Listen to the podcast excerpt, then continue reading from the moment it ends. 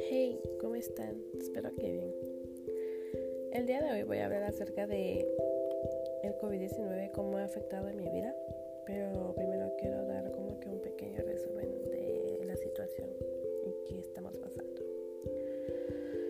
Todo esto nos llena de incertidumbre, nos coloca en una situación incierta y por eso más difícil de enfrentar, la crisis generada por el COVID-19 nos obliga a afrontar en primer lugar y sobre todo una crisis de bienes primarios, esenciales, la vida misma.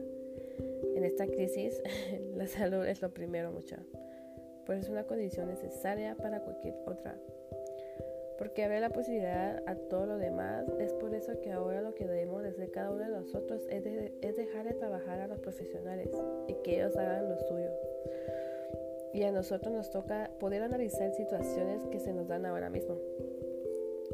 Lo primero que, en mi opinión, debemos asumir que en, esta, que en este virus nos enfrenta por un lado nuestra interdependencia global y por otro a reconocer de la misma manera nuestra vulnerabilidad.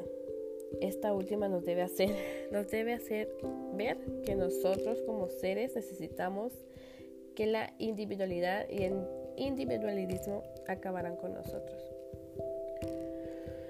Están acabando con nosotros, con el planeta y ese también está vulnerabilidad la que nos hace intermitentes en nuestra pequeña sociedad y en la sociedad global. Eh, podríamos decir que nos trata a todos por igual, nos pone igualmente en riesgo de enfermar, de perder a alguien cercano. El virus demuestra que la comunidad humana es igual de frágil y los más frágiles entre nosotros, los que más facilita, van a sufrir las peores consecuencias como los ancianos y los más enfermos. Debemos de cuidarnos, debemos de apoyar a los demás, a dar información acerca de una buena limpieza, que no debemos de contagiar, tener distanciamiento social, de cuidar a las personas que, cuidamos, que amamos.